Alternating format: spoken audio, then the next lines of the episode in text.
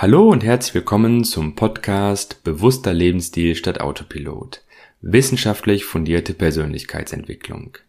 Mein Name ist Janik Junkheit und heute geht es rund um das Thema Schlafen. Ein Drittel unseres Lebens verschlafen wir.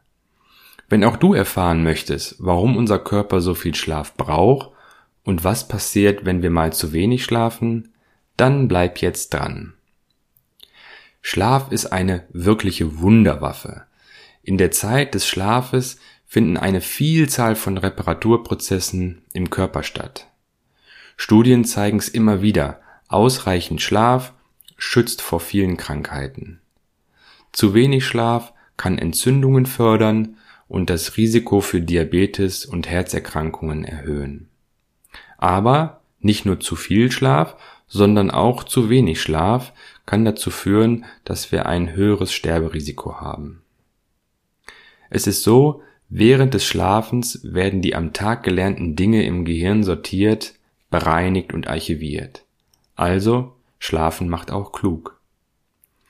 Studien haben gezeigt, dass dabei jeder zweite auf insgesamt höchstens sechs Stunden Schlaf pro Nacht kommt.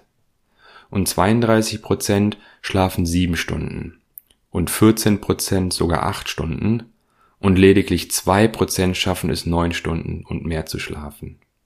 In Industrieländern hat in den letzten drei Jahrzehnten die durchschnittliche Schlafdauer sogar um eine volle Stunde, also 60 Minuten abgenommen. Und das individuelle Schlafbedürfnis ist genetisch bedingt. Und das ist auch der Grund dafür, dass es Menschen gibt, die mit fünf Stunden oder auch weniger Schlaf pro Nacht ausgeschlafen sind. Also, du solltest dich nie an anderen Menschen orientieren, sondern immer an deinem eigenen individuellen Schlafverhalten. Doch jetzt fragst du dich vielleicht, was ist denn überhaupt mein eigenes Schlafverhalten? Also das, das kennst du ja vielleicht gar nicht. Und da ist es so, du kannst dein individuelles Schlafverhalten am besten im, im Urlaub ermitteln. Du machst es so, du nutzt die erste Urlaubswoche, um deinen Schlafakku mal wieder aufzuladen, dich mal wieder auf dein Grundniveau einzupendeln und in der zweiten Urlaubswoche, da notierst du dir dann mal, wann du ohne starke äußere Einflüsse wie zum Beispiel einen Wecker wach wirst. Und das ist dann dein individuelles Schlafbedürfnis.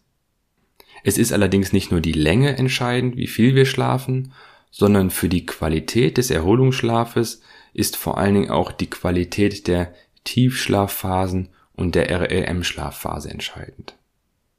Eine interessante Studie hat der ADAC gemacht, und zwar hat er überprüft, wie sich Schlafentzug auf die Verkehrstüchtigkeit ausübt, und wie immer werde ich dir natürlich diese Studie auch in den Show Notes verlinken.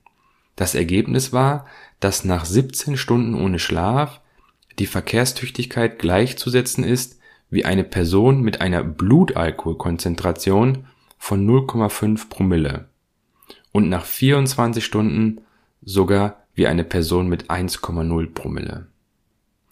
Also, wenn du mal zu wenig geschlafen hast, dann berücksichtige deine geminderte Reaktionsfähigkeit. Doch es ist nicht nur die geminderte Reaktionsfähigkeit, sondern es ist auch ein riesen wirtschaftliches Potenzial hinter dem Thema Schlaf und vor allen Dingen Schlafmangel.